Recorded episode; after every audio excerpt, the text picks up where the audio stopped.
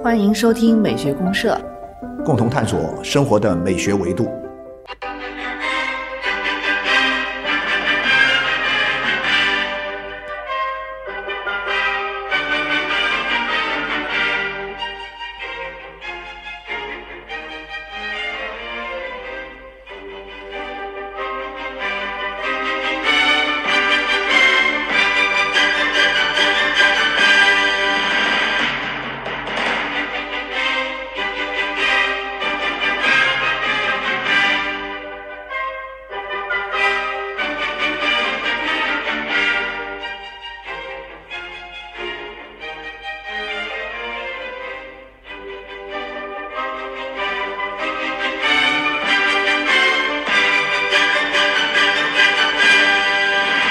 Hello，亲爱的社员朋友，大家好，我是小明老师，我是可可老师，欢迎大家，欢迎大家。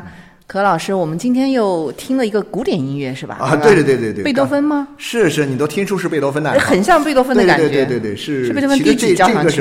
是贝多芬的这个第十交响曲。哦，第十啊，对，因为贝多芬只写的只写的第九交响曲，但是呢，他生前留下了一点，呃，这个他的第十交响曲的一个残呃手稿，一些残这个残缺的这个手稿，很不系统、不完整。嗯。然后呢，这个就他打算创作还没写完，对对对，他已经在写，但是没写完，后来就放弃了，就没没再写了，就去世了。然后呢，在贝多芬这个呃逝世二百五十周年的时候啊，就是前年的时候，前些年对前年前前些年的时候，嗯，二百五十年，呃，然后呢，这个很多的这个贝多芬的研究者啊，然后呢还有很多啊，对贝尼，然后还有很多的机构啊，呃，他们就运用什么呢？运用。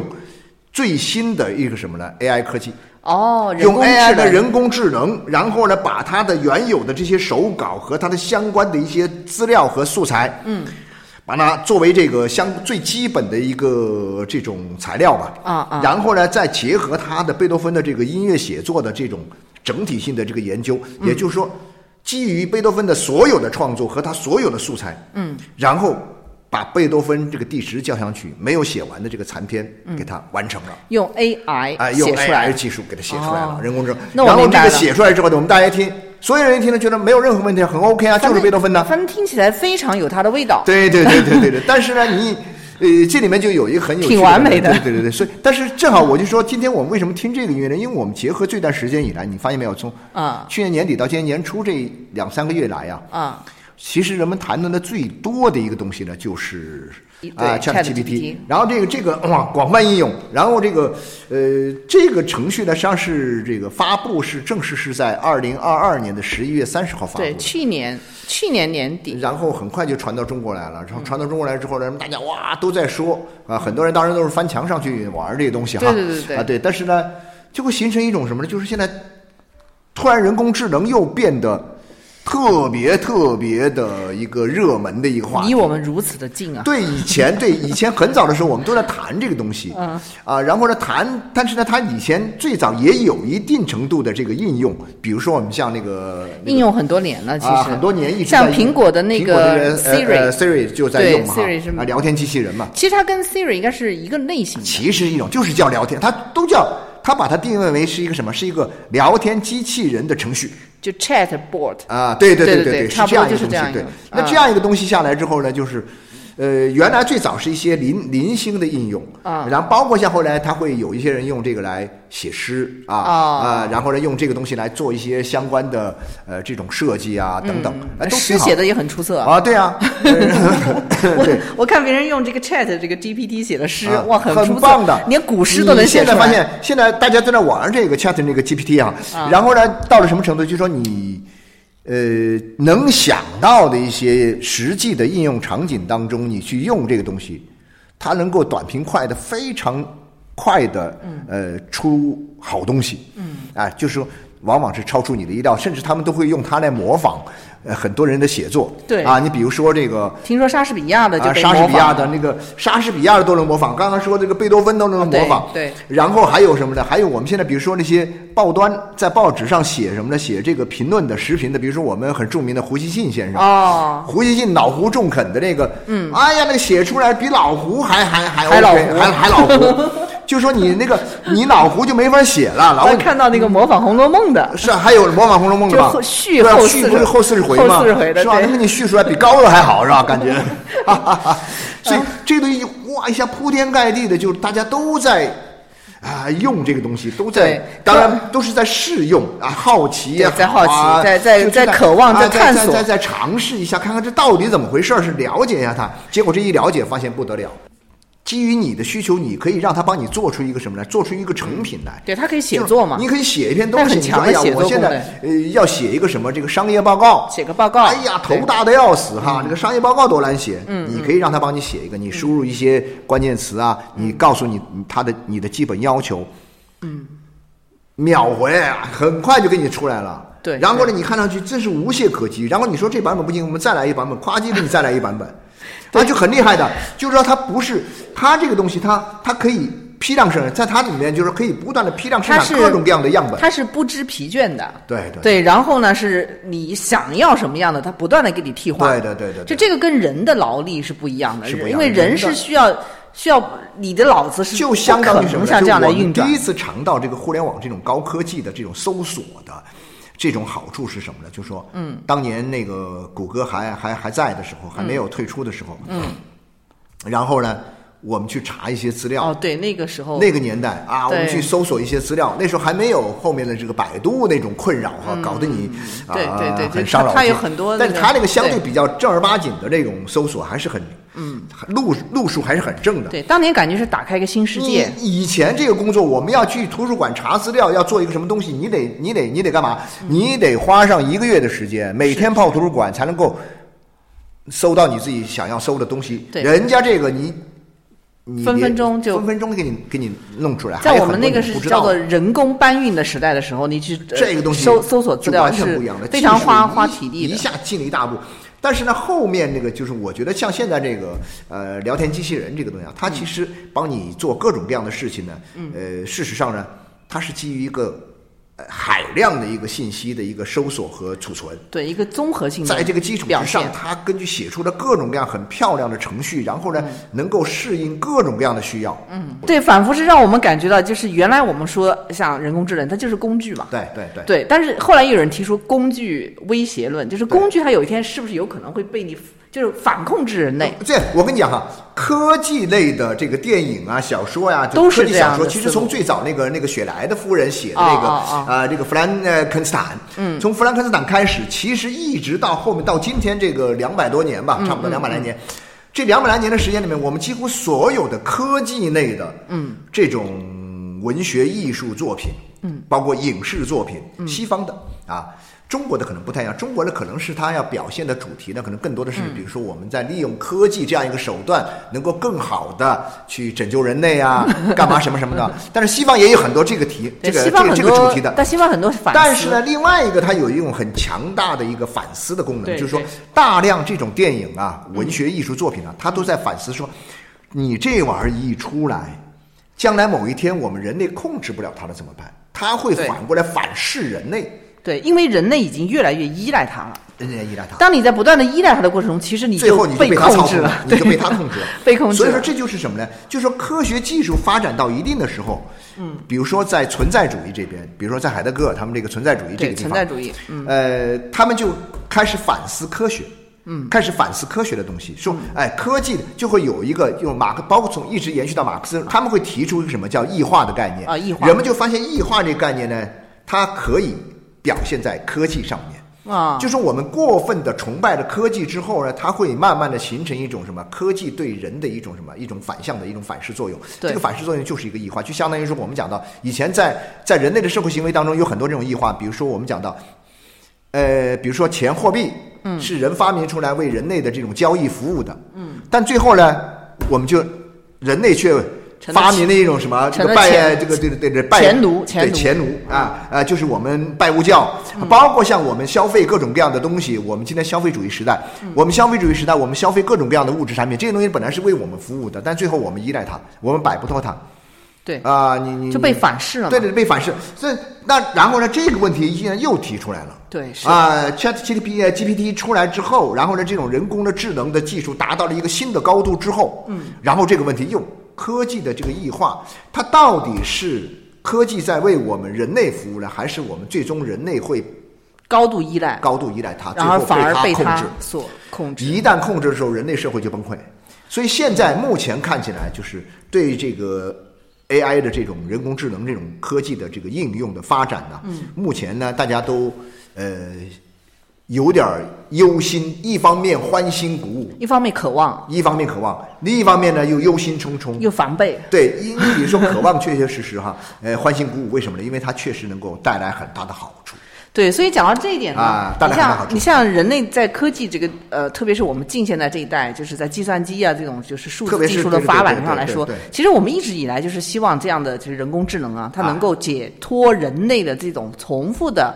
单一的、繁重的、繁重的这个就是各种劳动，各种对吧？因为这个是我们特别渴望。而且呢，这种劳动呢，呃，单一的、繁那个繁重的，还有这个重复的这种劳动呢，它有的时候呢，它的效率其实并不高啊，对，对吧？你比如说你的质量并不行，对对啊，然后呢，这个时候你还要哇把人给耗掉，你像那些大厂里面那些九九六那些啊那些人，是不是？对。那这样的话呢，AI 来了之后呢，哇，你能够解放，确实是我们讲的解放生产力了嘛？对，而且解放了生产力，人就在这种生产力的这样一种高度的发展当中获得了。一个新的自由了，所以在这个意义上讲，哎呀，我们人类就可以好好享受了。从这个意义上来讲，这是人类的一大步一大一大进步，对吧？一大步进步。而且从现在目前来讲的话，这几十年应该这个步我们做到了，就是整个人工智能。对，你别那现在工厂都不一样了，这个叫什么？对，没错，劳动形态都改变了，都改变了。你说像现在这些呃这些这叫什么？我买东西哈，淘宝啊，这上面这些东西哈，你就很典型了。从最早一开始说我一封信。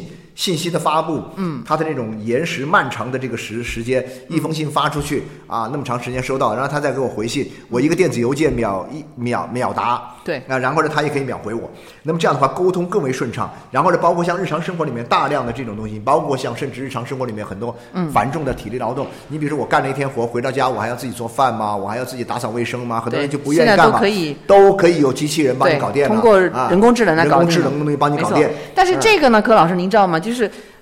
伴随着一个问题，它其实也到来了啊，也就是啊，对，就好比说，呃，已经可以人工智能来帮你打扫卫生了，那是不是阿姨就是清洁工，他就有可能失业？对对对，你看最近谈的很多的就是关于失业的问题，关于失业，哪些行业会消失？还有媒体工作者啊，媒体工作者写新闻报道，我们这个行业对跟我们有关。我这个深有体会。我现在就觉得是我们教新闻传播，我们怎么教啊？天哪！特别是写作，你知道吗？对，他这个写作能力太强了。你比如说，我们一般都有什么呢？都有这个呃，新闻的写作里面包括一个什么？就是采访啊，对，还有包括这个评论呐，啊。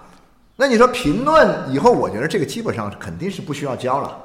而且也不需要学了啊，它有这样一个程序，你倒是花钱买个这种程序啊，买一个启动一个程序，完了你需要什么东西，啪啪啪，就刚刚不是说吗？胡锡进都会失失业的，对啊，就找不着工作，因为他们那写的各种完美，是吧？各种完美，对你想要什么样的类型，它都都可以都可以写啊，就新闻类的这种写作是特别容易被取代，我觉得，特别是这种报道类的，就是。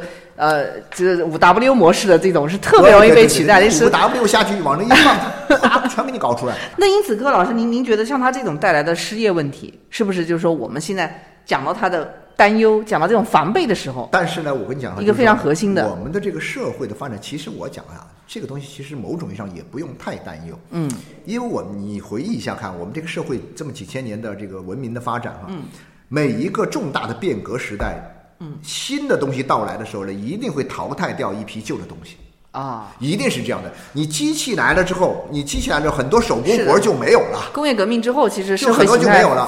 然后数字化的东西来的时候，你机械的很多东西都没有了。你甚至说，现在他们那个造造车的那个行业里面，就是这个啊，这个电车来了，很多时候油车就要被淘汰了。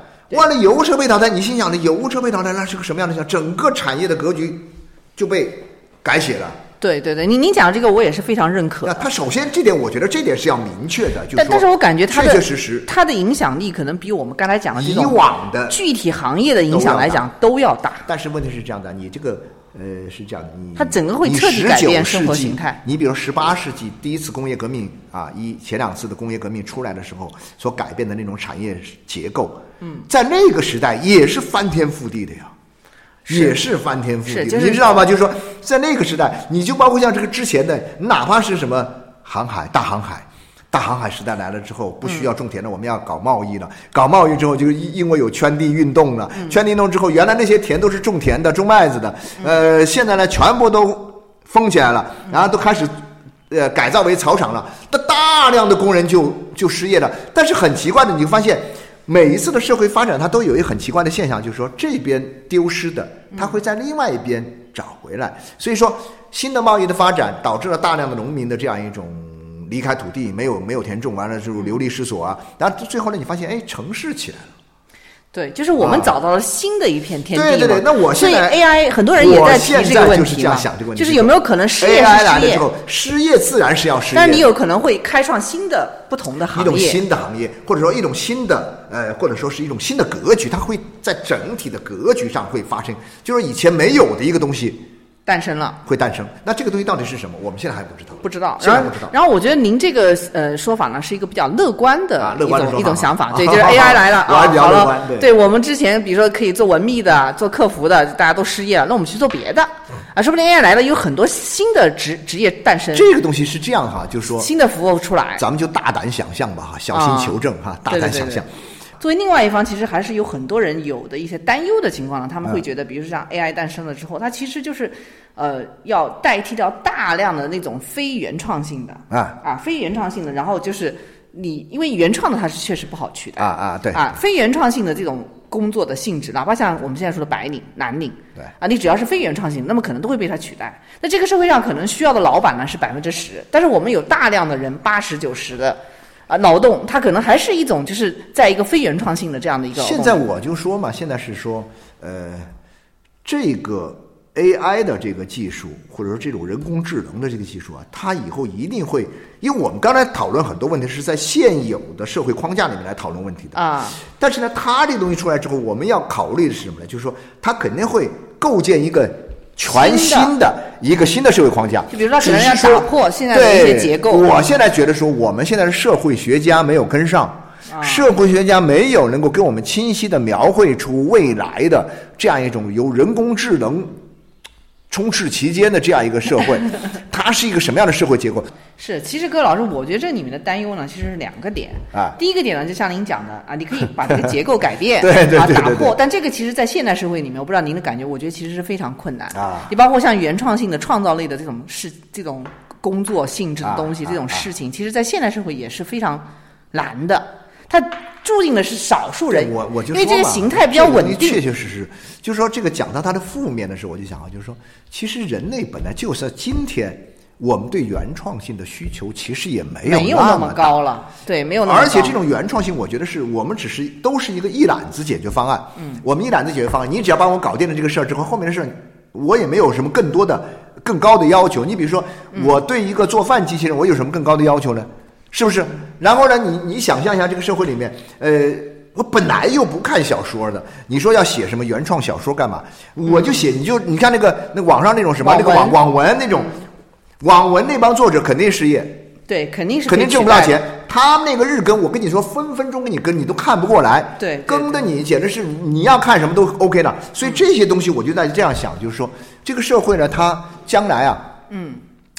呃，这个社会发展的这个原动力啊，就是创新驱动的这种原动力，不断的追求新生事物的啊，新鲜的，比如说像艺术啊，这个里面啊，不断的追求新东西的时候，它越来越来越来越来，而且呢，大家没有这种强烈的这种创新愿望。这这从人类发展来讲，这是正常的。对啊，对，它就相当于像攀爬一个。金字塔一样的，它攀爬一个一个山顶一样的，你越往上越难走。人少，而且越往上越往上人越少，因为你一开始要那个那个相对是好像好容易。然后呢，你心想，我要你那个你那么高的智商的那干嘛？你能智商比得过这个 AI 的智商吗？你比不过嘛。然后呢，你这种，所以说，但是以后可能会有什么呢？天才可能很重要。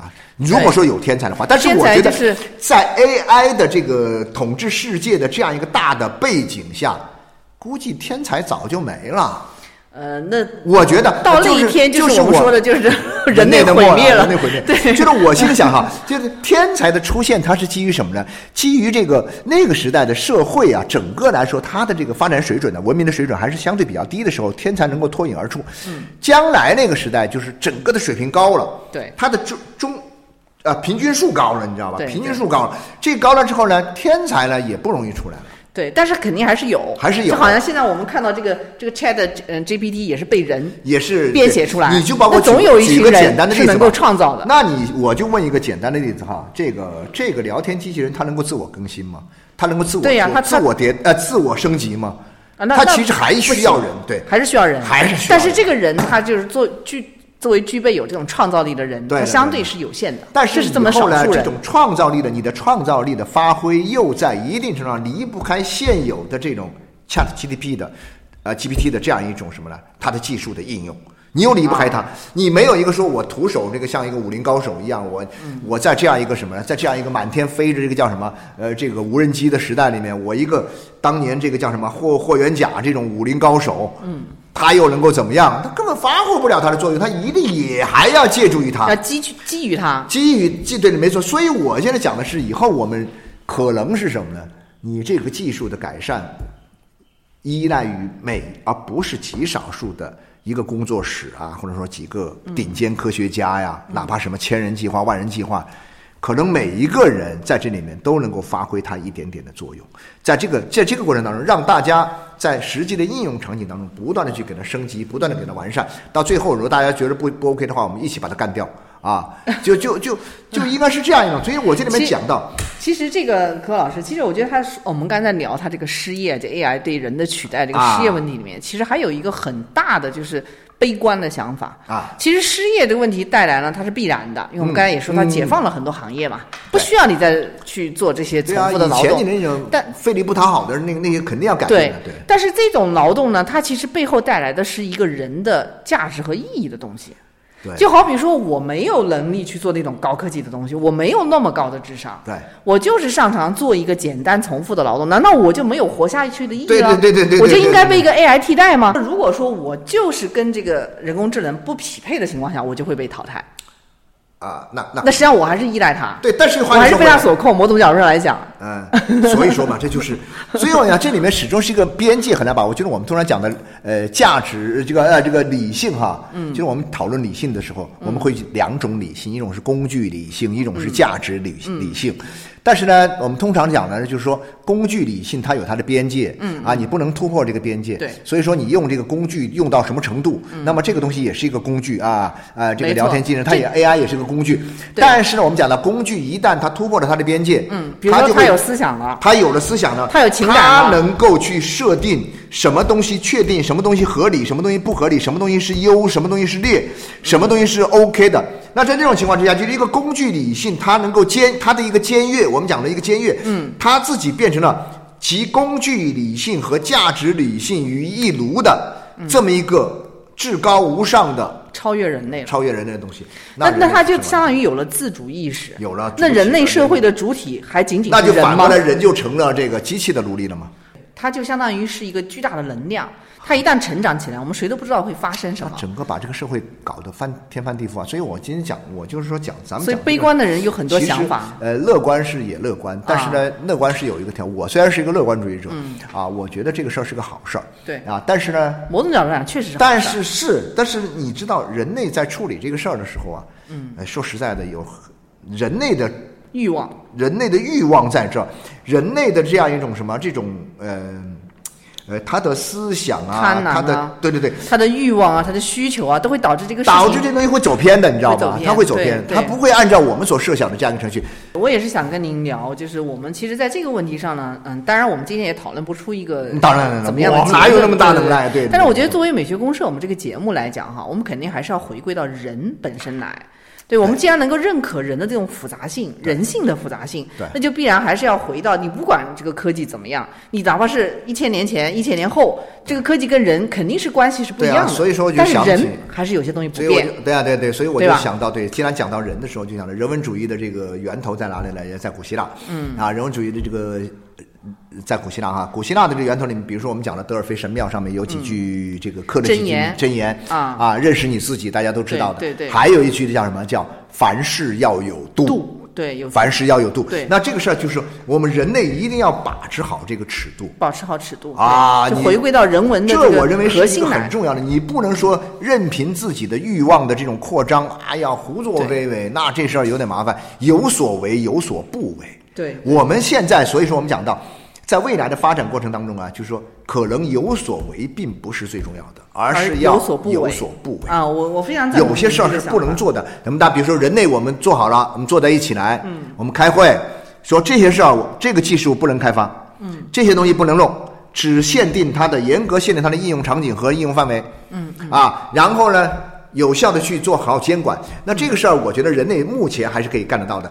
趁着这个技术还没有能够铺天盖地的广泛应用，嗯，我们人类还是可以在它出来可控可控的范围之内，我们给它设定好很多边界。就是说，你 AI 技术无论怎么发展，它始终是在一个就是我们认为有人性光辉的这样的一个对对对人类的这个这这个手中对对对啊，在掌控着。这个就这个就相对来讲吧，就是它可能最终。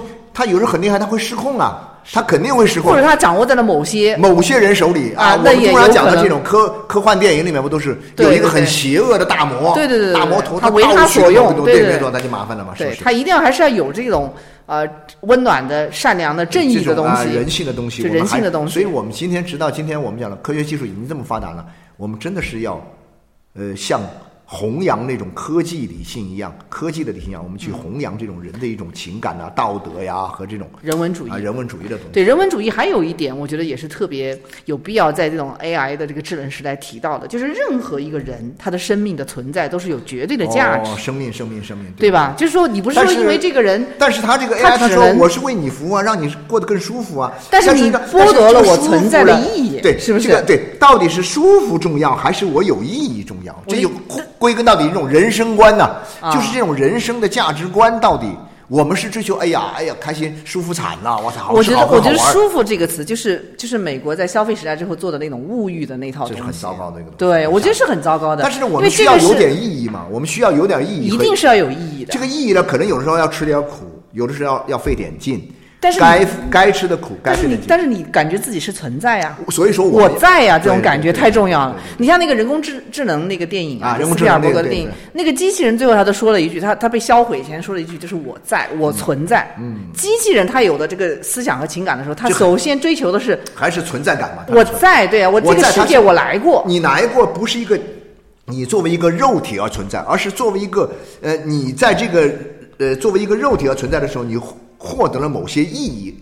创造了某些价值，对，那那这个意义上你才是存在，这个非常重要。你思考，就像笛卡尔说：“我思过在。”你要思考你的存，你别像个猪一样，其实你不你是不存在的，对不对？对他现在这种就是说把人解放了，让你享乐了，实际上是把人的这种我在的这种思想给抹了，对，啊，让你感受到你的物欲极大的膨胀，然后欲望不断的去延展，这个很可怕。这个对，这人要是这个邪恶的念头上来了之后啊，我操，这个各种再好的技术都会给用坏掉。然后最后会把人搞得死去活来。是是，所以我觉得人只要是有生命、有存在、有意义，那这个人生的嗯就有有价值了嘛。对对对对啊，对。好，好，那我们最后把这个贝多芬的第十交响曲的当中的第几乐，反正就随便挑一点吧。啊，我们再再来感受一下啊。AI，哎，AI 编曲啊，作作者，哎，这个 AI 我就想起有一个什么很好玩，就是以前很早的时候看那个小说的时候啊，那个就不知道作者是谁的时候，就叫佚名。哦，佚名，佚名，所以我一度认为这个佚名是最伟大的作家，他写了好多作品，他叫佚名。后来发现佚名是没名字。那现在这个将来最伟大的作者是不是就是 AI 啊的佚名，也是一种佚名的感觉？也是一种佚名，但是中国这个佚名呢是有点不一样，他有时候是要掩掩藏自己的身份，对对对对，不能说或者起一个起一个书名，对。对，好了好了，行，好，来谢谢大家哈，啊好，嗯，谢谢，拜拜。